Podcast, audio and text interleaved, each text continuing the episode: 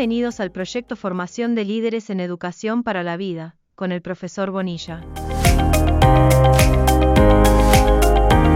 Buenos días para todos y para todas. Aquí está hablando el profesor Bonilla, creador del proyecto Formación de Líderes en Educación para la Vida. Estamos ya en el audio 52 cuyo título es La principal responsabilidad del ser humano. La mayoría de los seres humanos no saben cuál es el sentido oculto de sus vidas.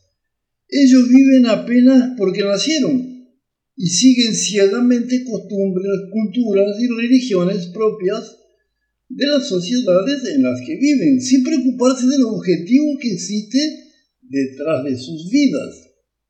Sin embargo, ellas no están satisfechas con este tipo de vida, pero la sociedad de consumo en la que estamos empantanados les ofrece gratificaciones de las más variadas, usando potentes recursos mediáticos y de esta forma la agonía se prolonga.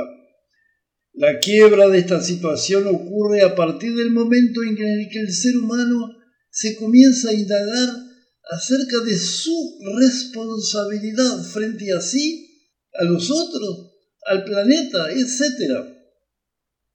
Algunas personas, especialmente académicos, imbuidos del rígido cientificismo moderno, tienden a ignorar las fuerzas que emanan de los sentimientos y de los pensamientos, pues ellos no pueden ser directamente estudiados a través de medidas estandarizadas y de análisis estadístico más o menos sofisticados.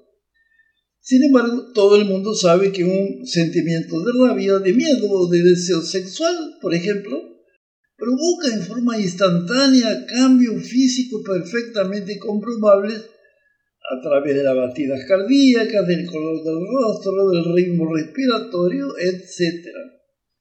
Esta desconsideración de los pensamientos y sentimientos se debe, por lo menos en parte, al hecho de que ellos pertenecen a un mundo no perceptible por la visión física normal objetiva.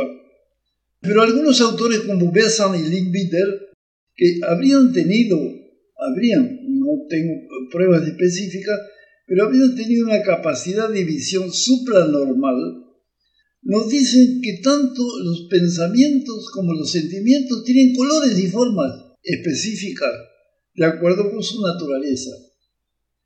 No se desea en el contexto de este proyecto polemizar sobre el significado de los colores y de las formas de pensamientos y sentimientos. Quien desee conocer más acerca de este fascinante asunto podrá consultar los autores mencionados.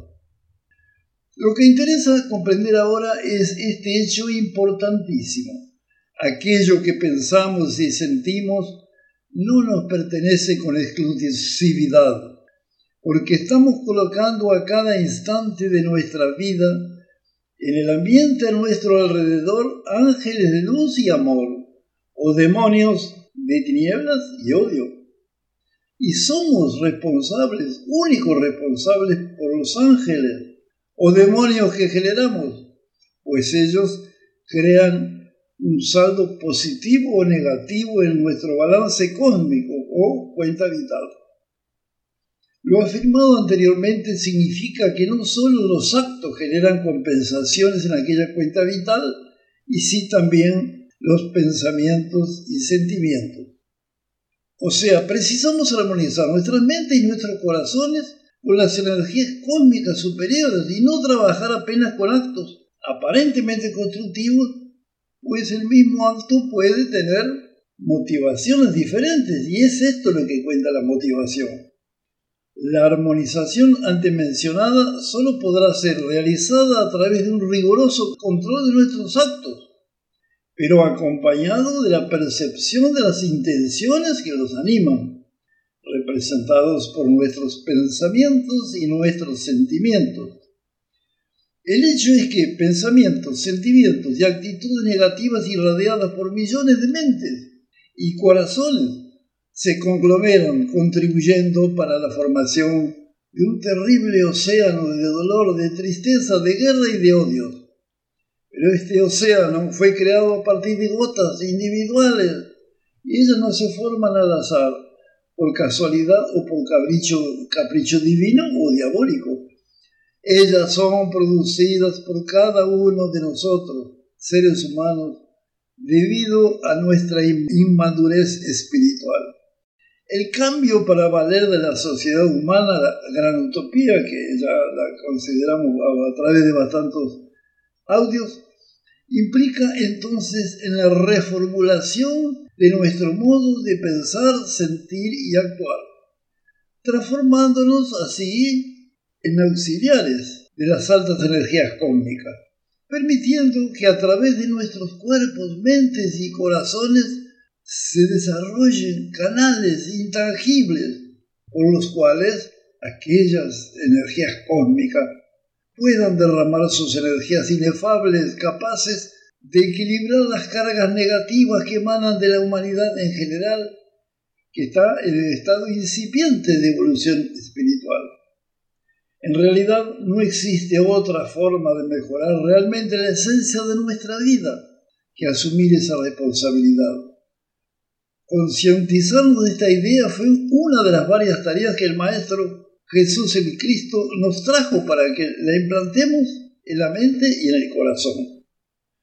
Por ejemplo, Annie Besant dice, ninguna existencia está aislada de todas las que la precedieron y es el germen de todas las que van a seguir. No existe azar ni accidente. Cada acontecimiento está ligado a las causas antecedentes y a los efectos siguientes, que ¿Y cuáles son? Pensamientos, acciones, circunstancias proceden del pasado e influyen en el futuro.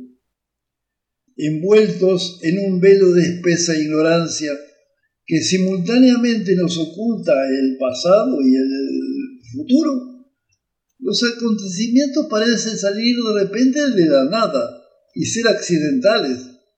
Pero esta apariencia es ilusoria y se debe exclusivamente a nuestro limitado saber. Esta frase expresa con total claridad la situación prevaleciente en la gran mayoría de los seres humanos.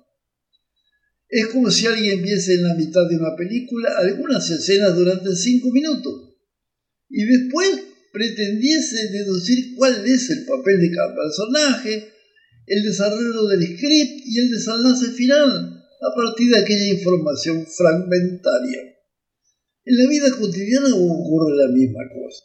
Por ejemplo, una mujer es abandonada por el marido, lo que implica en un desenlace para ambas personas, oriundos de acontecimientos pasados. Pero lo que se percibe exteriormente es otra cosa.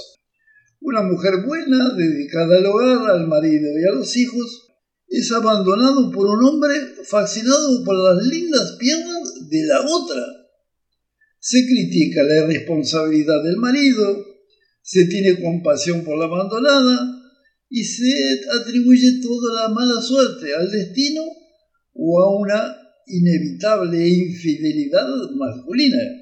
En realidad, como dice Besant, estamos envueltos en un velo de espesa ignorancia que nos impide ver las causas, los motivos reales de por qué aquel hecho ocurrió incapaces por desconocimiento de definir la dinámica de aquel acontecimiento, colocamos todo en la cuenta del destino o la suerte. Por lo tanto, solo cabe la resignación. Así condenamos y absolvemos, nos sentimos jueces de los dramas humanos, atribuyendo valores, méritos, honras y deshonras. Se acaba por proclamar que un Dios injusto privilegia a los ruines y castiga a los inocentes, pareciendo que el príncipe de las sombras es más poderoso que el príncipe de la luz. Pero afortunadamente esos son apenas juicios humanos, pobres y desvanecidos, porque no llevan en cuenta que encima de todas las apariencias humanas se levanta con su incomparable brillo luminoso la justicia superior. Y ella tiene el siguiente lema, cada uno tiene aquello que merece. El único y fundamental detalle olvidado o ignorado por el ser humano es que esos méritos o falta de ellos no vienen de hoy o de ayer, y sí de la noche de los tiempos, que es la que genera el balance cósmico o cuenta vital. Sin embargo, no es necesario saber cuál es nuestro exacto balance cósmico en este momento, siendo suficiente con preocuparnos exclusivamente en aumentar al máximo sus componentes positivos y reducir los negativos. Haciendo así, necesariamente el balance será cada vez más y más favorable, y eso será el pasaporte más seguro para cumplir con las responsabilidades. Una vez más, este es el camino, como dijo el profeta Isaías. Annie Benson resume esta situación en dos líneas memorables. Todos somos dueños de nuestro futuro. Por más obstáculos que encontremos en el presente, fruto del pasado.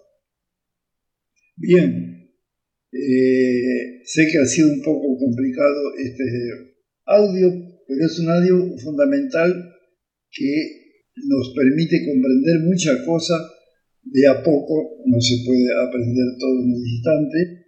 Y quiero decir con toda sinceridad que yo estoy en el grupo, estoy aprendiendo, no soy, soy un escritor razonable, pero estoy en la lucha para conseguir personalmente avanzar en ese sentido y por eso se lo paso a ustedes. No tengo ninguna santidad ni nada por el estilo, soy un luchador por eso estoy llegando a temas bastante profundos que a veces seguramente van a desconcertar, pero tenemos tiempo porque tenemos muchos eh, audios todavía por la frente. Bueno, muchas gracias y buenos días para todos y para todas. Aguardemos el próximo audio 53, que es una continuación de este que dice la principal responsabilidad del ser humano no se agotó lo que había para decir, porque es mucho, y por eso lo fraccionamos en dos audios. Bien, nos vemos en el próximo encuentro, que ocurrirá de aquí a poco, para conversar sobre el audio 53. Buenos días para todos y para todas.